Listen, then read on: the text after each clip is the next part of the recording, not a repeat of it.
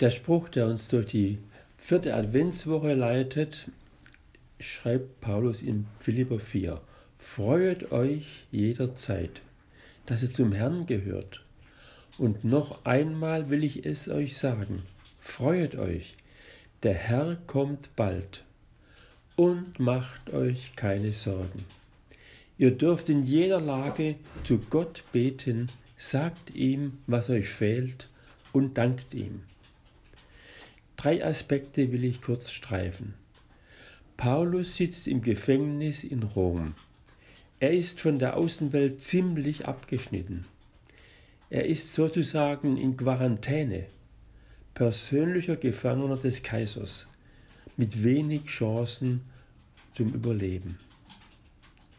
Ist er da nicht ein bisschen überkantitelt mit Freut euch oder zumindest übertrieben? Sein Grund zur Freude ist, ich gehöre zum Herrn. Dem Herrn, nicht dem Kaiser und nicht dem Schicksal.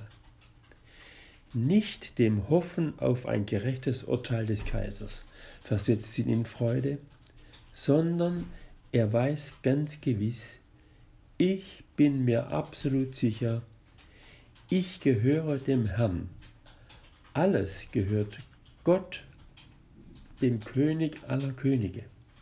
Er hat sein Ja zu mir gesprochen. Ein zweites. Das ist sein Grund zur Freude, egal wie der Prozess über ihn entscheiden wird. Der Herr, er kommt als Sieger und das bald. Er ist uns jetzt schon nah. Er hat entmachtet alles, was er hat alles entmachtet. Selbst die Urkraft alles Bösen hat er schon besiegt. Sie muss ihm gehorchen und untertan sein. Das hat Paulus selbst erlebt, als Christus seinen Hass gegen ihn überwunden und verwandelt hat in Freude und diese Freude ins Herz gepflanzt hat. Freude ist die Begleiterin des Heiligen Geistes. Wo er ist, bringt er Freude mit. Da müssen die Sorgen Platz machen und weichen. Und ein drittes, macht euch keine Sorgen. Ihr dürft in jeder Lage zu Gott beten. Sorget nicht, vor allem über das Unabänderliche, über die Zukunft. Sorgt nicht über das, was morgen sein wird so zerzorgt ihr euch und die Freude versickert. Sagt Gott das Bedrängende und dankt ihm, weil er unsere Situation ganz durchblickt bis zum Ende. Und er wird handeln.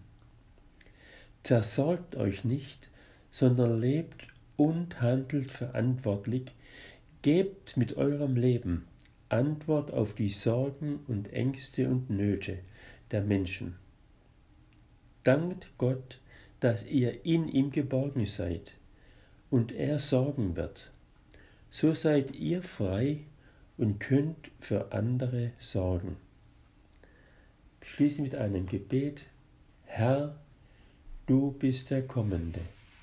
Wir sind die Gehenden. Wenn die heilige Nacht erscheint, dann lass uns dir Lob singen.